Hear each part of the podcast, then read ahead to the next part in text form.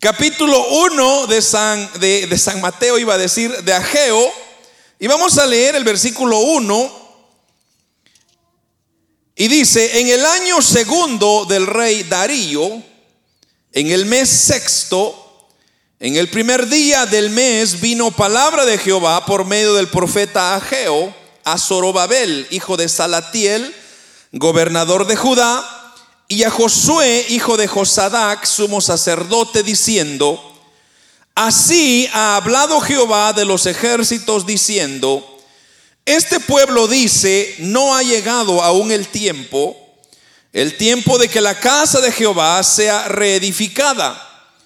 Entonces vino palabra de Jehová por medio del profeta Ageo diciendo, es para vosotros tiempo para vosotros de habitar en vuestras casas artesonadas, y esta casa está desierta, pues así ha dicho Jehová de los ejércitos, meditad bien sobre, vuestros caminos, sembráis mucho y recogéis poco, coméis y no os saciáis. Bebéis y no quedáis satisfechos, os vestís y no os calentáis. Y el que trabaja a jornal no recibe su jornal en saco roto. Así ha dicho Jehová de los ejércitos, meditad sobre vuestros caminos, subid al monte y traed madera y reedificad la casa y pondré en ella mi voluntad y seré glorificado, ha dicho Jehová. Buscáis mucho y halláis poco, y encerráis en casa y yo los disiparé en un soplo. ¿Por qué? Dice Jehová de los ejércitos. Por cuanto mi casa está desierta y cada uno de vosotros corre a su propia casa. Por eso se detuvo de los cielos sobre vosotros la lluvia y la tierra detuvo sus frutos. Y llamé sequía sobre esta tierra y sobre los montes, sobre el trigo, sobre el vino sobre el aceite, sobre todo lo que la tierra produce, sobre los hombres y sobre las bestias y sobre todo trabajo de manos. Y oyó Zorobabel de Salatiel y Josué, hijo de Josadac, sumo sacerdote, y todo el resto del pueblo, la voz de Jehová su Dios, y las palabras del profeta Ageo, como le había enviado Jehová su Dios, y temió el pueblo delante de Jehová, y entonces Ageo, enviado de Jehová, habló por mandato de Jehová a su pueblo diciendo, yo estoy con vosotros, dice Jehová. Y despertó Jehová el espíritu de Zorobabel, hijo de Salatiel, gobernador de Judá, y el espíritu de Josué, hijo de Josadac, sumo sacerdote, y el espíritu de todo el resto del pueblo, y vinieron y trabajaron en la casa de Jehová de los ejércitos, su Dios en el día 24 del mes sexto, en el segundo año del rey Darío. Amén. Pueden hermanos tomar sus asientos. En esta oportunidad, hermanos, eh, quiero hablar con ustedes un poco sobre la importancia de organizar bien nuestras prioridades. Organicemos bien nuestras prioridades. Es como se llama el tema. En este libro que nosotros encontramos considerado como uno de los profetas menores, que en es Ageo, estamos, hermanos, hablando de que hay, o sea, antes, está un antes y está un después porque profetas como Sofonías, Nahum, Habacuc profetizaron un poquito unos 70 años antes del cautiverio babilónico, es decir, por ahí por el año 606 antes de Cristo. Pero después del regreso de, del, del pueblo que había sido cautiverio, que había estado en cautiverio, entonces se levantan, hermanos, ahora el profeta Ageo y el profeta Zacarías, en las cuales ahora ellos tienen una función importante y es advertirle al pueblo de Israel que había regresado de, después de tantos años, hermanos, de cautiverio, eh, de organizar bien cuáles eran sus prioridades. Pero quizá antes de entrar un poco a la, a la porción que vamos a ir meditando, solamente quiero darle un poco de trasfondo histórico, ojalá no le aburre la historia. A mí personalmente no soy fanático de la historia, aunque es interesante, pero es bueno saberlo, es bueno conocer. Entonces, cuando habla, por ejemplo, en el año segundo del rey Darío, usted puede ver ahí en el versículo 1, esta profecía de Ageo, hermanos, nos da un punto muy cronológico, muy específico, porque esta profecía comienza aproximadamente en septiembre del año 520 antes de Cristo. Ahora, esto convierte entonces a Ageo en el primero de los profetas menores después del exilio, como le dije. Entonces, de los doce profetas menores, los nueve profetas menores antes hablaron a Judá antes que fuera llevado a un exilio. Entonces, recuérdese usted, estamos en este tiempo donde Nabucodonosor invadió a Jerusalén tres veces. Y en cada una de esas veces se llevaba a todos los muchachos, especialmente los jóvenes y los que eran más guapos. Así que los feitos que ahí los dejaban. Entonces, imagínense, nosotros ya nos quedamos, ¿verdad, hermano? Pero este Nabucodonosor era muy inteligente porque se agarraba a los muchachos, y, no le estoy mintiendo, porque si usted lee el capítulo 1 de Daniel, ahí usted se va a dar cuenta donde Daniel dice que e, ellos escogían a los príncipes a los que eh, tenían buen porte, a los que eran muy inteligentes. ¿Pero por qué? Porque la intención de Nabucodonosor era levantar un, pueblo, una, una, una nación de, de, avances tecnológicos de aquel entonces. Entonces ellos querían ser la primicia en todos los aspectos.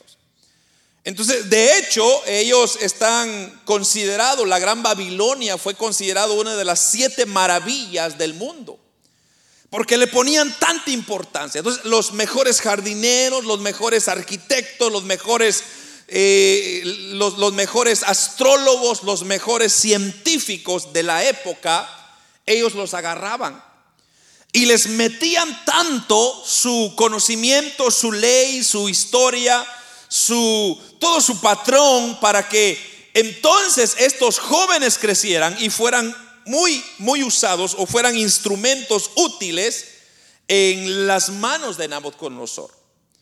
Entonces, ahora vemos nosotros que tenemos un antes, como dije, y tenemos un después. Entonces, ese antes, Nabucodonosor, como dije, se aprovechó tanto, pero en la tercera visita, que él llegó a Jerusalén, hermanos, hizo uno de los peores estragos o más grandes, grandes estragos que haya habido en la historia de Israel.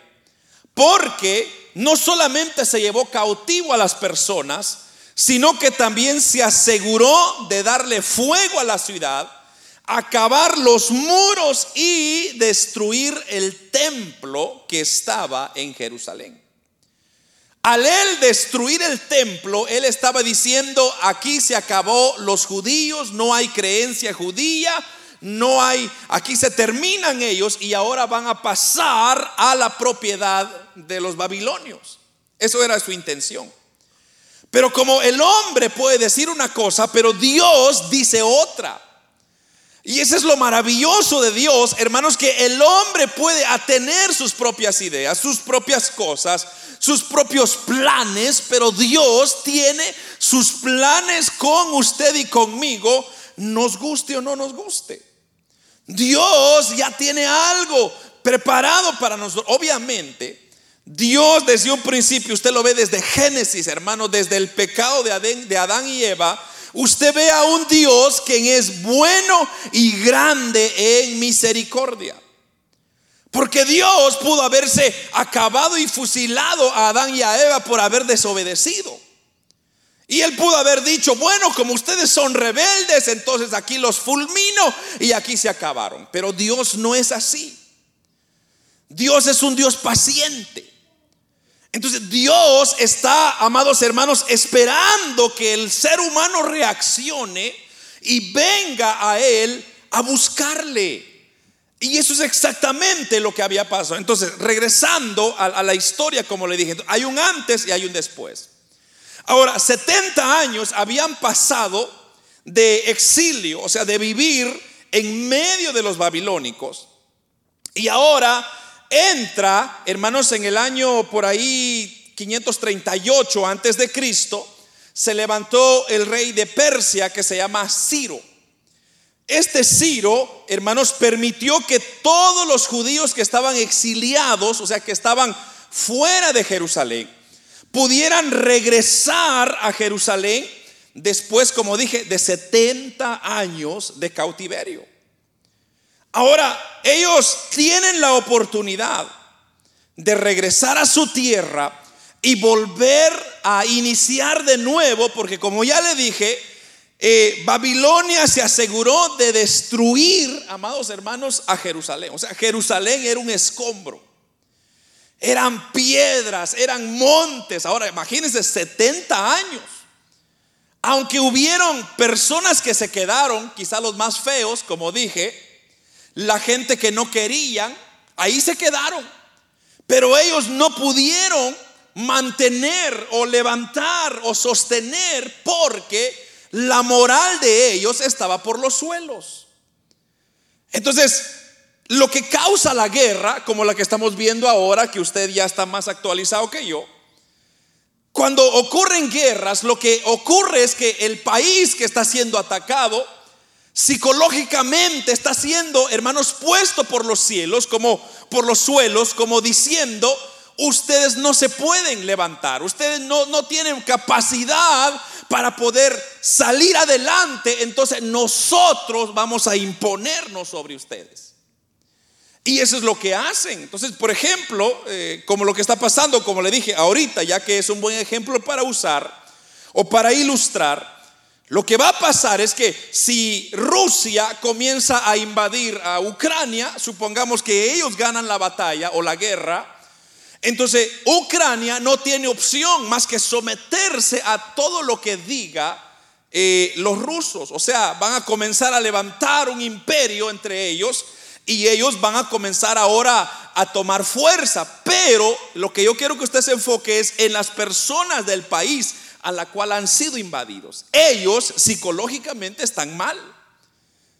O sea, no tienen estima. Ellos están diciendo, bueno, ya no podemos, no hay esperanza, no podemos defendernos contra un gigante.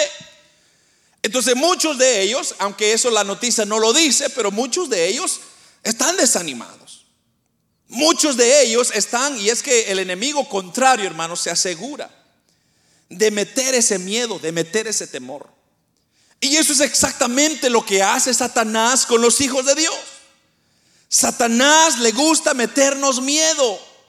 Satanás se aprovecha muchas veces de las vulnerabilidad que nosotros tenemos y nosotros y aprovecha a decirnos tú no sirves para nada, Dios no te quiere, Dios no te usa, mira, eres un malo, eres un hijo terrible, desobediente y comienza a meternos tantas cosas que nosotros lo creemos. Entonces, en esa situación era como se encontraba el pueblo de Israel. Entonces, ahora viene eh, Ciro y levanta un edicto y dice, bueno, los que son judíos, los que estaban en el exilio, ahora pueden regresar de nuevo a su tierra natal, a Jerusalén. Y ese es donde entra Zorobabel. De hecho, fue uno de los primeros grupos que se llevó, como aproximadamente 50, 80 personas, regresaron con él. Y ellos se establecieron nuevamente y comenzaron, hermanos, a, a vivir la vida normal. Quizá comenzaron a agarrar un pedazo de tierra, comenzaron a plantarla, comenzaron a levantar una, una cierta casa, un cierto hogar para poder medio mantener y sobrevivir de, alguna forma. Después, como le dije, después de un caos, hermanos, eh, la tierra hay que trabajarla. Porque la tierra no había sido trabajada por tanto tiempo, entonces había que volver a quitar los espinos, a quitar las piedras y a volver a, a marcar, digamos, cuál era la propiedad de cada una de las personas. Entonces, era un trabajo bastante difícil. Pero algo que Dios había instituido al pueblo de Israel desde un principio, usted lo ve desde Éxodo, que Dios le dijo a su pueblo Israel que donde quiera que ellos estaban, no tenían que olvidar la presencia de Dios. Y en ese entonces, la presencia de Dios era algo literal. No es como nosotros ahora, a nosotros ya no necesitamos tener eh, algo literal, un templo armado para que Dios descienda sino que ahora ya Dios mora en nuestros corazones gracias al sacrificio de Cristo. Pero en ese entonces era necesario construir un templo porque ahí es donde se iba a levantar y proclamar el nombre de Jesucristo. Ahora, si usted quiere leer un poquito más sobre qué es lo que pasó con, con exactitud, le invito a que usted lea Esdras. Esdras es el libro quien describe con detalle todo lo que comenzó a suceder cuando ellos regresaron a su tierra. Entonces, notamos nosotros, hermanos, que cuando llegó el pueblo de Israel de regreso, digamos, regresaron a su tierra. Entonces, aquí es donde ahora vemos que lo que dice eh, Ageo, porque mire lo que dice, en el versículo, bueno, leamos el versículo 1 para que veamos qué es lo que está diciendo. En el año segundo del rey Darío, en el mes sexto, en el primer día del mes vino palabra de Jehová por medio del profeta Ageo a Zorobabel. Zorobabel era el sumo, era el sacerdote, o perdón, era el gobernador y Josué era el sacerdote, el sumo sacerdote, diciendo, versículo 2, Así ha hablado Jehová de los ejércitos diciendo, este pueblo dice, no ha llegado aún el tiempo, el tiempo de que la casa de Jehová sea reedificada. Entonces, nótese lo que el, el pueblo de Israel estaba diciendo. Dice que ellos comenzaron a construir, a preocuparse por su familia, a preocuparse, quizá los que ahora eran jóvenes, quizá ahora ya se estaban casando, quizá estaban teniendo su familia y quizá comenzaron a trabajar el campo para sembrar lo que tenían que sembrar para poder vivir. Y luego les comenzó a ir bien en un principio. Comenzaron a ver que, hermanos, el maíz comenzó a salir para poder comer, el trigo comenzó a salir, y comenzaron entonces a armar sus casas. Ya quizá no era una casa cualquiera, sino que comenzaron a ponerle un poco de empeño. Y estaba bien hasta ahí. Pero de repente que ya ellos estaban medio cómodos, porque no estaban tan cómodos todavía como lo vamos a ver, entonces en el pensamiento de ellos comenzaron a decir, todavía no ha llegado el tiempo para edificar la casa de Dios. Entonces, la pregunta es, ¿cuándo es el tiempo para construir la casa de Dios? Traducido al tiempo nuestro, ¿cuándo es el tiempo que le pertenece a Dios?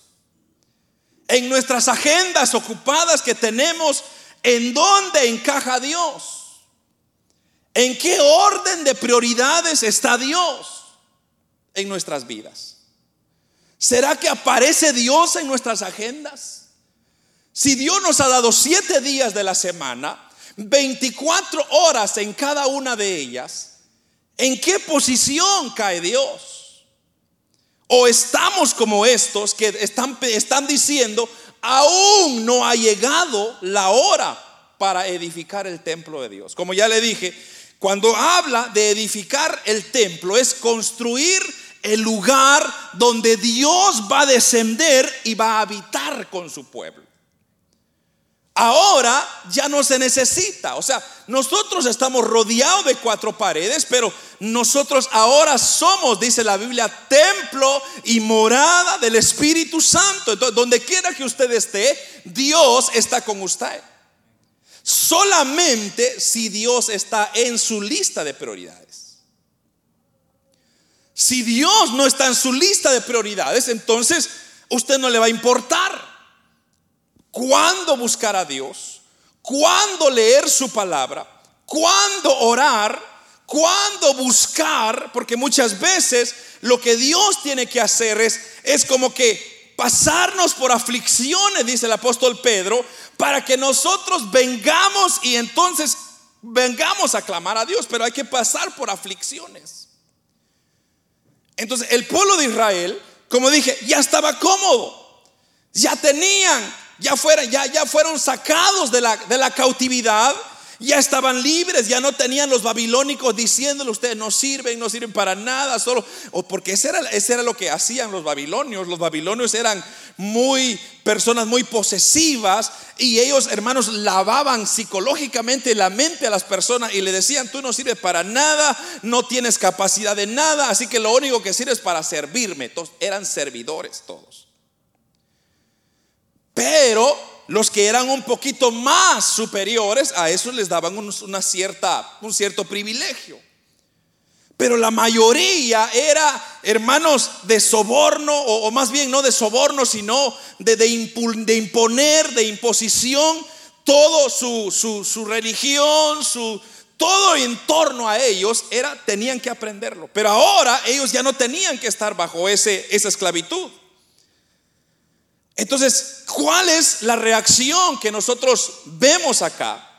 Es que el pueblo de Israel se le olvidó sus prioridades y comenzó a darle prioridad a sus quehaceres, a construir sus casas, a hacer lo que ellos tenían que hacer, pero el templo de Dios que esperara. O sea, en otras palabras, que Dios ahí me tenga paciencia porque yo tengo otras cosas que hacer. Porque hay otras cosas más importantes que hacer. Entonces, mire lo que dice Dios en el versículo 3. Entonces vino palabra de Jehová por medio del profeta Ageo, diciendo, mire, dice Jehová está hablando acá. Es, eh, es para vosotros tiempo, para vosotros de habitar en vuestras casas artesonadas, y esta casa está desierta. Pues así ha dicho Jehová de los ejércitos. Meditad bien sobre vuestros caminos. Sembráis mucho y recogéis poco.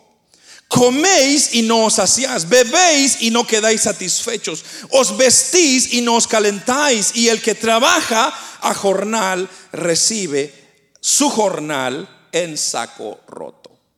Entonces, note lo que comienza Dios a decir a través de Ageo.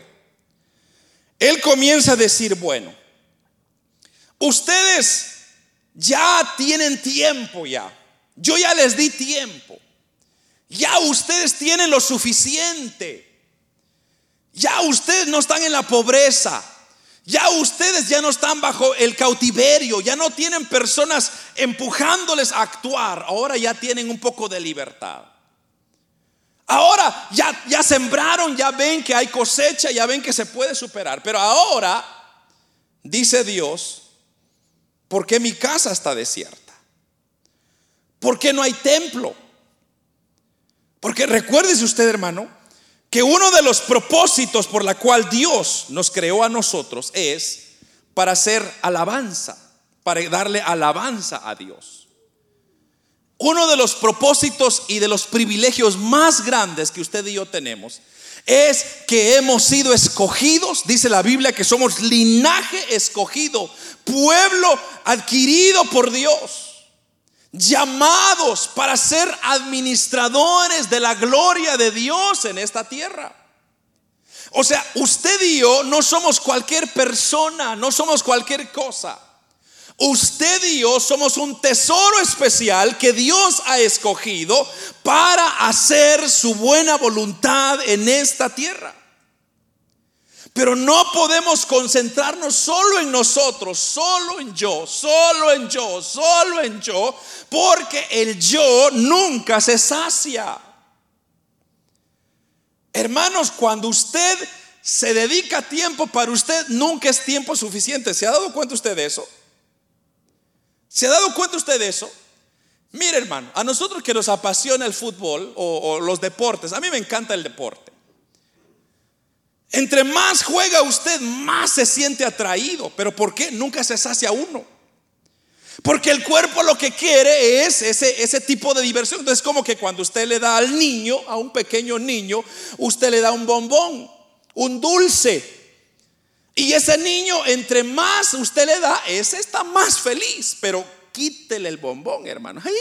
Las lloraderas que tira. Y se arrastra. O hoy en día ya no son tanto los dulces, ahora son las tabletas. Aleluya. Sí, el otro día, hermano, estaba haciendo unas compras en un supermercado. Un niñito, pero como de, dos añitos, quizá menos. Con un teléfono, hermano, feliz, viendo sus caricaturas. Y la mamá, ay, qué bonito el niño. Y, feliz ella porque el niño estaba tranquilo. Pero cuando se le murió la batería, hermano, a ese teléfono Ay, hermano, una lloradera por la tienda. La señora mejor se tuvo que salir porque se le acabó el teléfono, a la, batería del teléfono donde el niñito estaba, pero una lloradera como usted no tiene idea. Entonces, así pasa. El cuerpo lo que quiere es más, más, más y más. Nunca es saciable. Entonces, Dios lo que está diciendo acá es, ustedes son mi pueblo. Yo ya los liberé de la esclavitud. Yo ya ahora lo saqué, ya le estoy bendiciendo, ya les di lo necesario, pero ahora no se olviden de mí, no me saquen de sus prioridades, no me saquen de sus agendas, es lo que Dios está diciendo. Porque lo que va a pasar es que cuando ustedes me sacan a mí, dice el Señor aquí a través de Ageo, ustedes van a comenzar a sembrar mucho pero van a recoger poco. O sea, el esfuerzo que van a meter va a ser demasiado, pero no van a cosechar mucho. Y eso es cierto, hermano. Porque, por ejemplo, no sé si usted se ha dado cuenta, pero cuando uno muchas veces dice, hay, un maestro que a mí me dijo una vez, cuando yo estaba estudiando en la universidad, él me dijo, muchacho me dijo, cuando tú seas grande y tengas que trabajar, te voy a dar este consejo. Trabaja menos y gana más. Trabaja menos y gana más. Y para mí eso no tenía sentido. Yo dije, no, no, ¿cómo, ¿cómo me dice usted que yo quiero, si yo quiero ganar más, tengo que trabajar menos? No tiene sentido. Es que él me dijo, cuando tú eres, y te vas a dar cuenta, me dijo, cuando tú vas a comenzar a trabajar, comencé a trabajar con la inteligencia. Usa la inteligencia a tu favor para que puedas ir ascendiendo, me dijo. O sea, él me lo dijo así, me dijo, tú no busques el, el trabajo general, tú sé jefe del trabajo general. Vas a ganar más, pero vas a trabajar menos. Ah, le digo, qué interesante el concepto. Pero Trayendo eso ahora a la vida cristiana, usted se da cuenta, bueno, por lo menos todavía no a la vida cristiana, pero usted se da cuenta que entre más trabaja usted, menos dinero le entra. ¿Por qué? Porque el, gobierno más impuestos le pone. ¿Sabía usted de eso, verdad? Entonces la gente comienza a buscarle otras formas, comienzan a trabajar en cash, etcétera, buscarle redondas pero usted trabaja más, pero no gana mucho. Ahora, tampoco estoy diciendo, hermano, no seamos holgazanes, no trabajemos. No, esa no es la idea.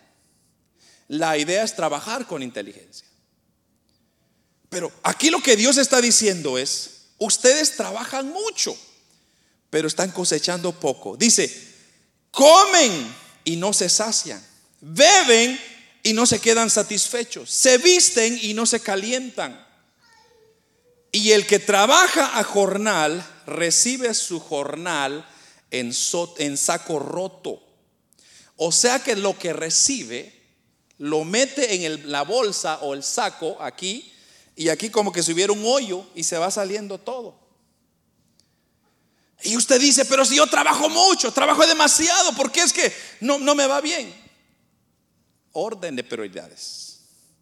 Algo está pasando con Dios. Versículo 7, así ha dicho Jehová de los ejércitos. Otra vez, dos veces, meditad sobre vuestros caminos. Subid al monte, traed madera y reedificad la casa. Y dice el Señor, pondré en ella mi voluntad y seré glorificado, ha dicho Jehová. Aquí, hermanos, ya Dios nos está diciendo, miren, si ustedes meditan en sus caminos, si ustedes se ponen a pensar en lo que están haciendo, ¿qué están haciendo por mí? Es lo que Dios está diciendo al pueblo de Israel. Mediten cuánto tiempo me están dedicando. Mediten cuánto me están buscando. Mediten a qué posición estoy yo. En qué lugar estoy yo en su vida. Si yo soy el primero, como dice el Señor, entonces comienzan a edificar mi casa. Y ustedes van a comenzar a ver, ver cómo yo, dice ahí el versículo 6 o 8, seré glorificado. Y es que hermanos, eso es lo que Dios está buscando de su pueblo, de sus hijos. Que nuestra actitud, nuestro carácter, nuestra, nuestro vocabulario, nuestros pensamientos, nuestras miradas, nuestro corazón esté, hermanos, glorificando a Dios en todo tiempo. ¿Por qué? Porque usted y yo somos representantes de un reino espiritual. Usted y yo tenemos una responsabilidad de dar y dejar un buen testimonio de quién es Dios. Porque si no lo hacemos, entonces vamos a estar comiendo y no nos vamos a, va a ir al buffet y usted nunca se va a llenar. Y va a comer y comer y comer y nunca se va a saciar. Y le van a dar miles y miles y van a quedar cienes nada más. Pero dice Dios, mediten. ¿Por qué les está pasando eso? Porque, como dice al principio, ustedes se han olvidado de mí. O sea, ustedes me han dejado a un lado. No me están construyendo mi templo. Y recuérdense usted, hermano, si, si nosotros vamos al libro de Éxodo, Qué, importante era tener la presencia de Dios en medio del pueblo de Israel. ¿Qué, importante era, hermano? ¿Verdad que era sumamente importante? ¿Por qué? Porque si la presencia de Dios no iba con Israel, no había nube en, en el día para protegerlos del sol. Y en la noche no había luz para poder ver por dónde ir. Si Dios no va con el pueblo de Israel, ese mar rojo no se abre. Si Dios no, eh, no hubiera ido con el pueblo de Israel, entonces no hubieran comido maná del cielo. No hubieran bebido agua de la roca. Hermanos, el agua amarga de Mara no se hubiera, eh, no se hubiera puesto dulce si Dios no estuviera ahí. Entonces, ¿se da cuenta usted la importancia de tener a Dios en nuestras prioridades? ¿Se da cuenta usted, hermanos, que nosotros tenemos que comenzar a meditar y a pensar? Y es que este término meditar, fíjese que es un término muy específico. Porque cuando una cosa es pensar, o sea, yo pienso, acabo de pensar algo. Pero cuando usted medita, usted se sienta. Usted se sienta y comienza a observar, analizar y usted dice, bueno, eh, eh, es como ejemplo cuando usted se sienta al fin de mes a pagar biles, no sé cuántos pagan biles acá. Y usted se sienta a la mesa y comienza a ver, ah, llegó Epcor, hermano, mil dólares. Llegó la electricidad, 500 dólares. Usted está sentado meditando sobre los biles que va a pagar. Y usted comienza a hacer números. Bueno, ¿cuánto me va a alcanzar? ¿Cuánto tengo en la cuenta? Usted está meditando. O sea, no está pensando. Eso es lo que Dios está pidiendo de sus hijos. Que pensemos. ¿Cuánto de Dios hay en mi vida? ¿Cuánto de Dios hay en mi casa? ¿Cuánto de Dios hay en mi trabajo? ¿Cuánto de Dios hay en mi vehículo? ¿Cuánto de Dios hay en mi escuela? ¿Cuánto de Dios hay en mi corazón? Eso es lo que Dios está pidiendo. Porque si nosotros, y como le dije, con Dios hermanos, Dios es tan bueno, porque la verdad es que es demasiado bueno. Dios es tan maravilloso, hermanos, que nos da la vida, nos da el privilegio, nos da la, razón de, ser como somos. Dios no nos está imponiendo como el mundo o como el diablo nos está imponiendo sus cosas, nos está bombardeando con Dios, hermanos, es paciente. Pero eso sí, espérese que cuando Dios se enoja, hermano, ahí está el problema. ¿Sabe qué le pasó a la hermana de Moisés cuando María era la hermana de Moisés y Aarón? María dijo, tuvo un pensamiento, fíjese, un pensamiento bien loco.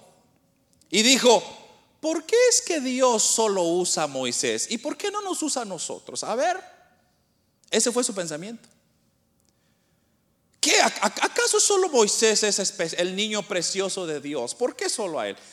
Hermano, cuando Dios escuchó eso, dijo, momento, yo ya fui paciente. ¿Y sabe qué le dio? Lepra. Y le dio lepra. Y, y gracias a Dios que no la mató. Pero toda persona que tenía lepra tenía que estar fuera del campamento a más de 10 kilómetros de distancia. Entonces ahí va María, 10 kilómetros atrás en el desierto, viendo la gloria de Dios hasta allá con el pueblo de Israel. Y ella avergonzada, caminando, porque no podía acercarse. ¿Por qué? Por un pensamiento. Porque Dios, como dije, Tal vez ahorita Dios es paciente. Tal vez Dios no ha obrado todavía. Y gracias a Dios que no ha obrado, hermano. Porque si Dios obra ahorita, Él es justicia. Y es que cuando Dios habla, habla y hace justicia, hermanos, ahí no hay nada que se puede oponer. Entonces, usted puede ser muy inteligente, usted puede ser aquí y allá, pero delante de Dios dice que todos somos pecadores, todos somos malos. Entonces, no hay nada que nos librará del castigo de Dios. Ahora, valga aclarar que no estoy hablando de que Dios le va a quitar la salvación a usted. Porque tampoco Dios es así. Si Dios ya le dio la salvación, Dios ahí lo deja, lo va a salvar. Pero como dice el apóstol Pablo, va a ser quizá como pasadita por fuego. O sea, que rasadito pasó usted, pero va a entrar. Pero eso no significa que Dios no lo va a castigar. Porque si Dios lo ama, Dios lo va a castigar. Y lo que Dios va a hacer es que le va a quitar su bendición sobre usted. Y usted no va a disfrutar, va a trabajar demasiado, hermano, va a querer un octavo día para trabajar y aún así no se va a saciar. Porque así dice, versículo 9, buscáis mucho y halláis poco. Y encerráis en casa y yo lo disiparé en un soplo. ¿Por qué? dice Jehová de los ejércitos, por cuanto mi casa está desierta y cada uno de vosotros corre a su propia casa. Aquí está el problema. Ahora, en el, en el tiempo de la gracia, en el tiempo que estamos nosotros, ya no necesitamos construir un templo físico, aunque fuera bonito, si pudiéramos, si tuviéramos la oportunidad, lo hacemos, no hay problema. Pero lo que Dios está llamándonos la atención es el templo que está en usted. ¿Cómo está el templo que está en usted? Esa es la pregunta. ¿Cómo está su templo? Algunos de nosotros somos un poco catedral ya, ¿verdad? No somos templos, somos catedrales. Pero ¿cómo está? ¿Qué cuidado lo tiene usted? ¿Será que es tan limpio el piso? ¿O ya hay telarañas? ¿O ya las puertas y las bisagras están cayendo? Pero nuestras casas están hermosas. Pero nuestras casas, hermanos, están bellas. Pero ¿qué de nuestro templo? Y eso es lo que a mí me llamó la atención de esta porción. Porque como dije, claro, hay que cuidar de este templo, hay que barrer, hay que trapear y hay que hacerlo. Y eso es gloria a Dios. Pero Dios está interesado más en su templo, en mi templo. Porque como le dije, el apóstol Pablo dice, nosotros somos templo y morada del Espíritu Santo. Entonces, recuérdese usted, si su templo no está limpio, el Espíritu de Dios no va a habitar en un templo sucio. Y el templo se puede ensuciar tan fácil cuando nosotros buscamos el pecado o accedemos al pecado. Y yo no tengo que darle qué ejemplos son pecados, porque podría ser un mal pensamiento, podría ser malas palabras todavía, cosas que ya no deberíamos estar diciendo. Quizá, hermanos, tenemos altercados. Ahora hay, que usar sabiduría para hacer las cosas. ¿Por qué? O, o hablemos un poco de los frutos del Espíritu, pues vaya. Esos frutos deberían de estar activos en nuestro templo para que entonces la gloria de Dios se siga manifestando. Los frutos del Espíritu son, ¿cuáles son, hermanos? ¿Quiénes se recuerdan los frutos del Espíritu? Amor, bondad, fe, mansedumbre, templanza. Ay, hermano, pero es que eso es difícil. Amar a nuestros enemigos, hermano. Ay, ahí si no se meta, hermano. Uh, ay, yo no, hermano. Que se lo lleve el diablo. No. Hay que amar. Nos cae mal, pero hay que amar. Pero ¿cómo lo hacemos? Llenándonos de Dios. Cuando Dios, porque mire hermano, eh, como ya le he dicho muchas veces, por ejemplo, aquel ejemplo de aquella mujer que fue hallada en en adulterio, vinieron los maestros, la encontraron. Mire, mire pues cómo está el escenario. Los maestros, estos fariseos, saduceos y escribas, dice que encontraron a una mujer en el pleno acto del adulterio. Lo encontraron. O sea, primero comencemos ahí. ¿Qué estaban ellos haciendo por ahí? Ese era el trabajo de ellos de andar buscando dónde están las personas adulterando? Primero, la trajeron delante de Jesús para que Jesús, para que tentarse, a ver si Jesús tomaba una buena decisión o se iba en contra de lo que él estaba predicando. Entonces, una doble mala intención.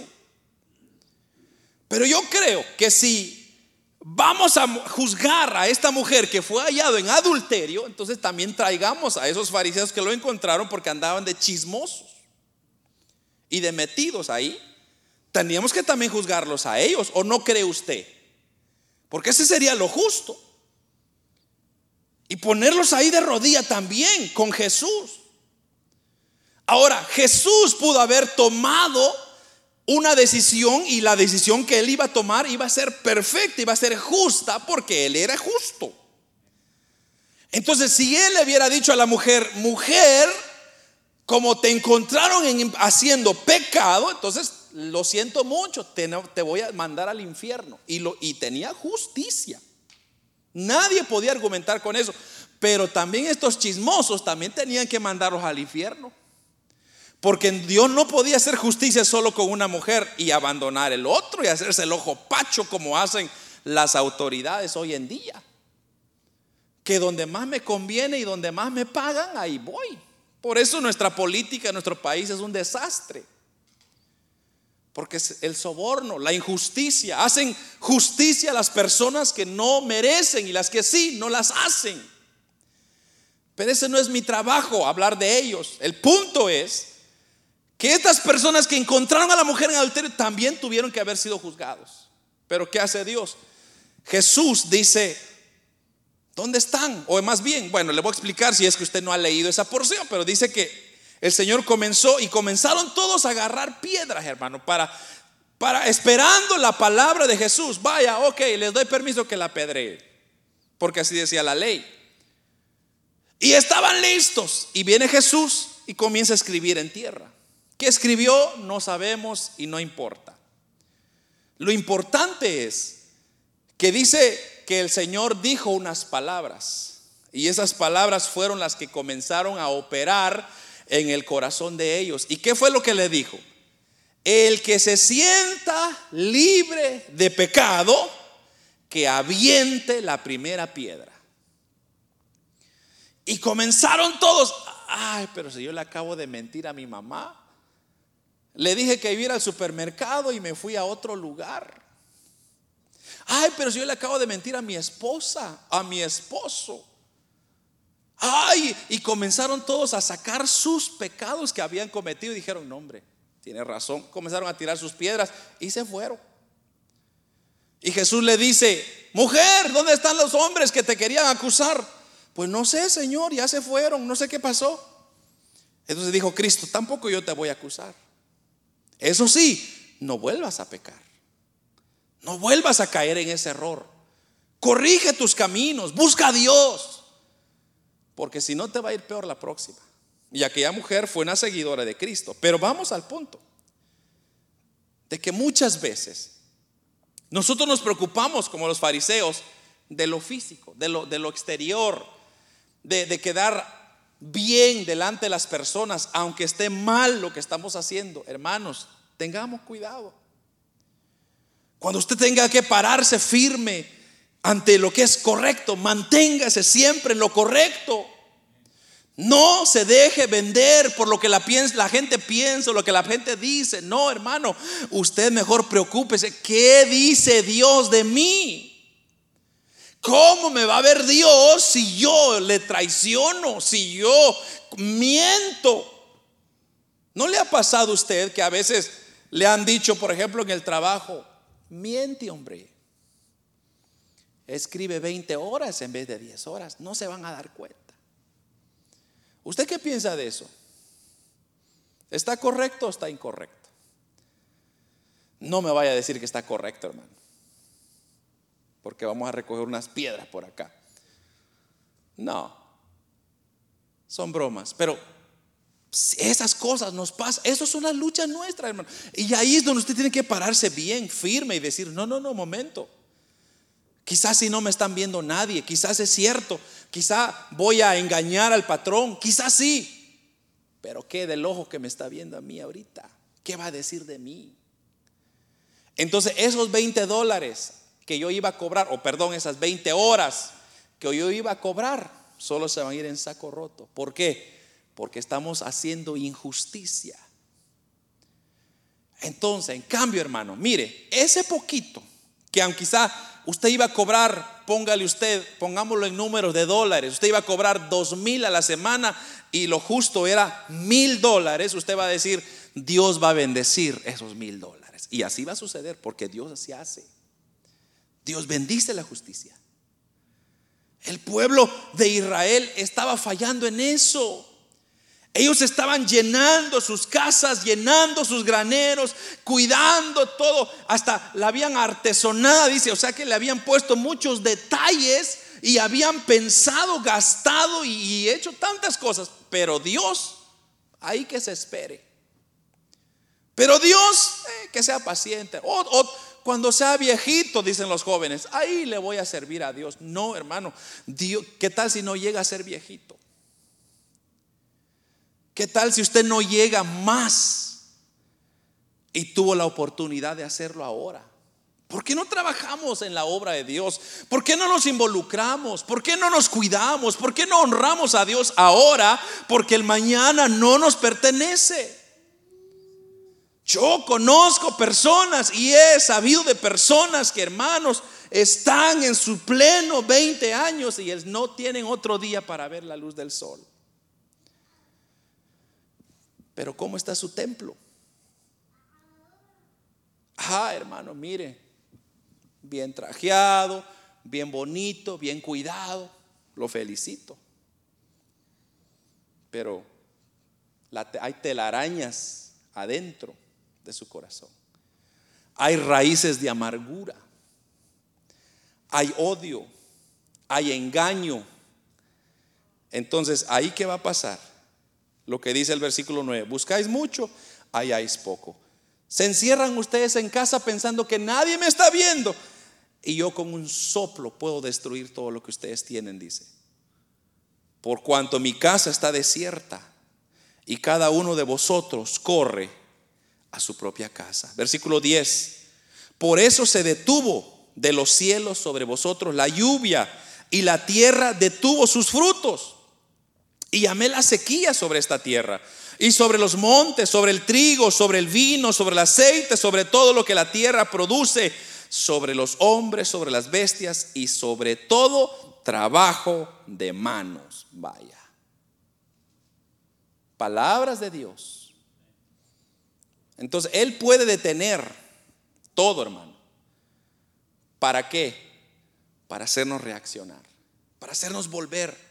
La intención de Dios es hacernos volver a Él, hermano. La intención de Dios es amarnos, cuidarnos, dirigirnos, enseñarnos, mostrarnos su voluntad. La, voluntad de Dios es que usted tenga lo que necesita, no lo que lo va a llevar al infierno, hermano. Esa es la clave. Dios, dice la Biblia, no quiere que nadie perezca, sino que todos procedan al arrepentimiento. Y si para librarnos de llevarnos por ese camino, Dios va a ir cortando, cortando la lluvia, cortando, dice, eh, el trigo, vinos, el aceite, la tierra que ya no va a producir más, las bestias. Y mire hermano lo que está pasando. Hoy en día, ¿acaso no es lo que está pasando hoy en día? Los granos, Ucrania era uno de los primeros que exportaba trigo, ahora no puede exportar trigo.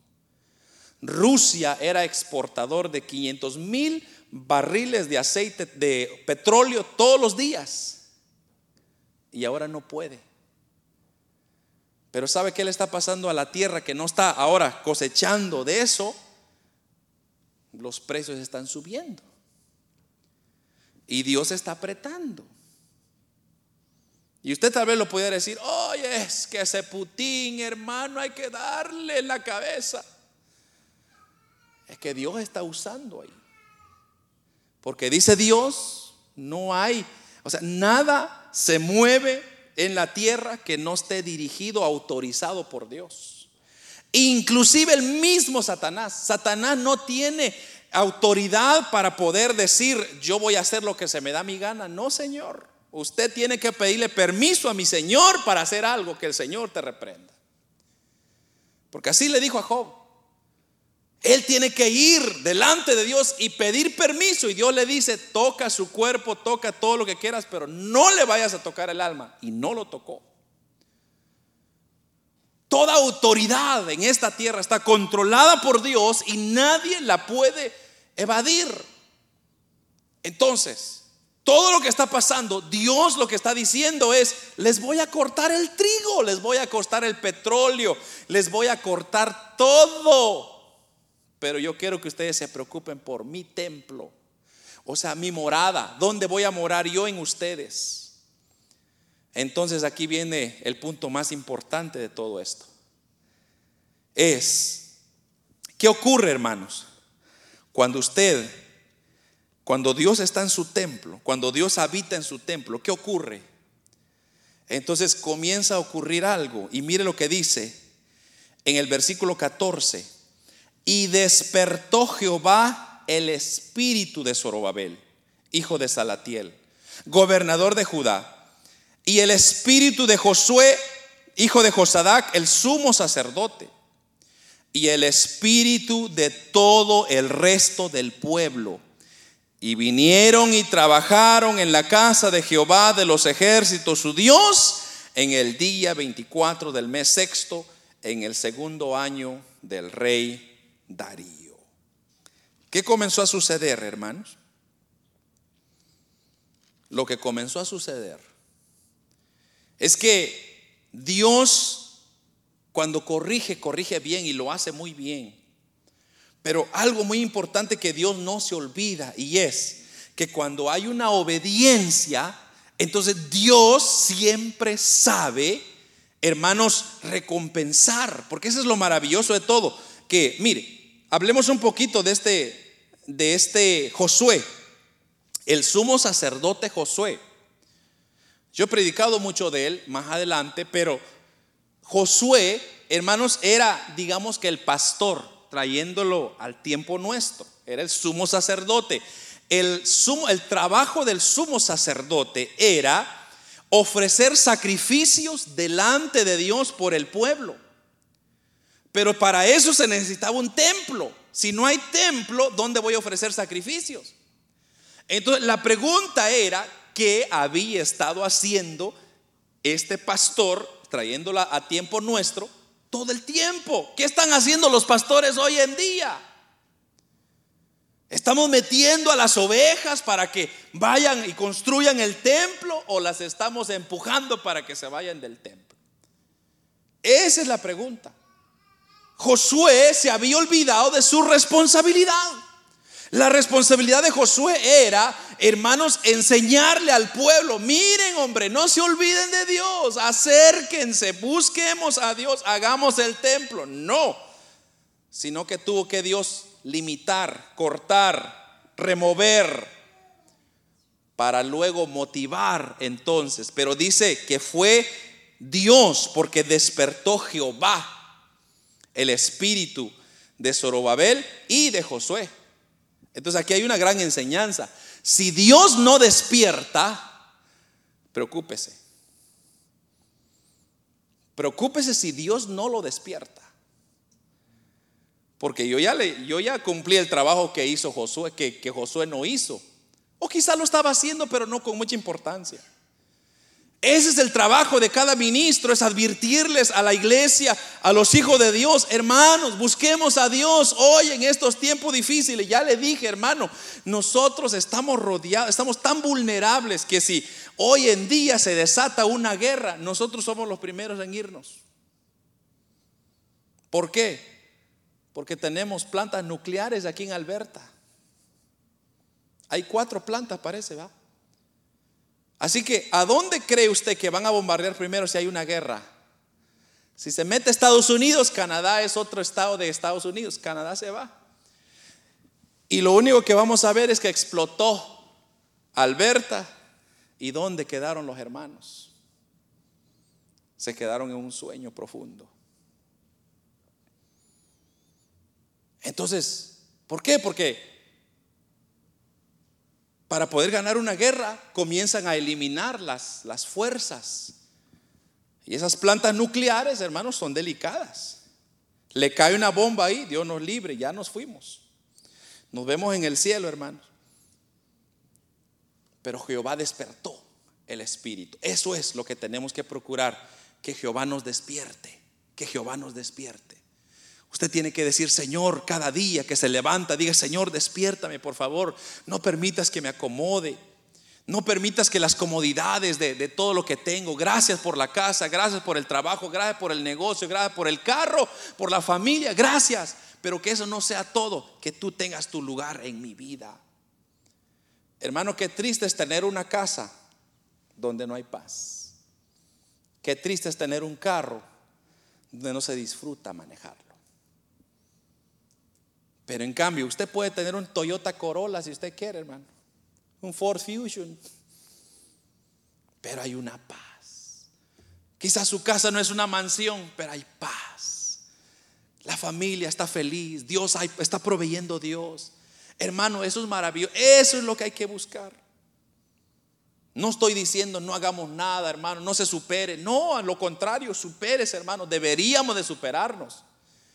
Pero no saque a Dios de sus prioridades. Porque el momento que usted saca a Dios de sus prioridades es el momento que Dios lo va a dejar.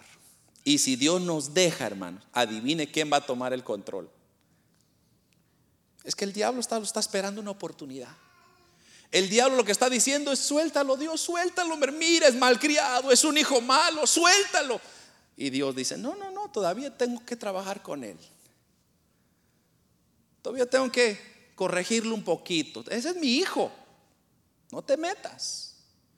Pero el día que Dios lo deja y usted ya no tenga propósitos que hacer en, en el Señor, hermano, entonces Dios lo va a dejar. Bueno, que les vaya bien. Cosa que nunca nos va a ir bien. Porque para que nos vaya bien necesitamos a Dios con nosotros. Amén, hermanos. Así que, ¿cómo está su templo? Es la pregunta. ¿Cómo está su santuario? ¿Hay presencia de Dios o ya nos olvidamos? Nunca es tarde, hermanos. Siempre Dios está hablándonos y gracias a Dios que tenemos su palabra que siempre nos está recordando que una y otra vez tenemos que volvernos a Él. Como dice aquel versículo, eh, eh, que aquí alabanza, escudriñemos nuestros caminos y volvámonos a Jehová. Amén. Vamos a orar, hermanos, pongámonos de pie si son tan amables.